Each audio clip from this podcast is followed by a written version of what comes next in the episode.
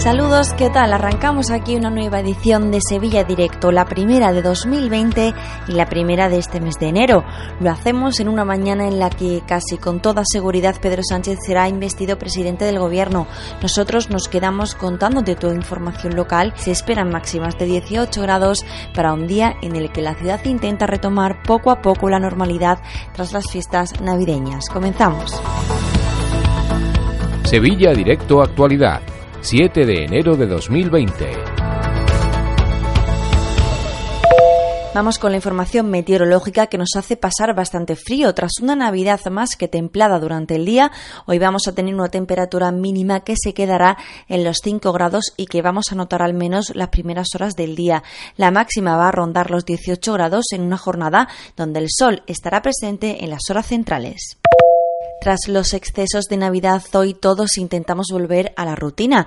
Ayer los Reyes Magos inundaron las casas de todos después de una cabalgata que el ayuntamiento ha tildado como una de las mejores de los últimos tiempos. Hasta nueve carrozas nuevas anunciaron la llegada de sus majestades en la víspera de un día en el que se generan muchos residuos. Hoy toca, por lo tanto, reciclar y, cómo no, volver al trabajo.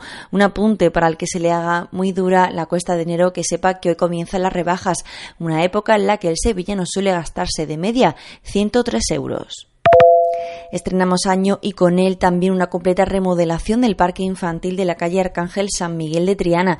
Tras meses de obras se ha instalado un nuevo vallado y una nueva solería y un césped artificial. Además, se han reformado y pintado los juegos infantiles para seguridad de los pequeños. Vamos con movilidad porque en medio del conflicto aún abierto entre el taxi y el vehículo concertado, arranca 2020 con 11 licencias más para los VTC. Actualmente hay 324 autorizaciones que permiten la circulación a estos vehículos, mientras que el taxi solo aumenta en una licencia, situándose en 2.331 los que pueden prestar servicio al ciudadano y al turista. Vamos con la información del Real Betis que pasa por la resaca todavía del empate el pasado 5 de enero contra el Alavés. Miembros de la plantilla como Andrés Guardado han manifestado que merecían algo más porque tuvieron muchas ocasiones de gol durante el encuentro. El equipo vuelve al trabajo esta semana después de ese sabor agridulce en Vitoria. Por su parte, el Sevilla se enfrenta a unos días en los que tendrá que entrenar y mucho para el encuentro copero que tiene por delante. El conjunto de Nervión vuelve hoy a los entrenamientos para preparar el partido del próximo domingo en Cantabria ante el Unión Montañesa Escobedo, un equipo que se está jugando el ascenso a Segunda B. nuevo ballet romántico vuelve a Sevilla para enamorar a todo el que quiera con su belleza en el Teatro Maestranza. El Cascanueces de Tchaikovsky aterriza desde el jueves hasta el domingo.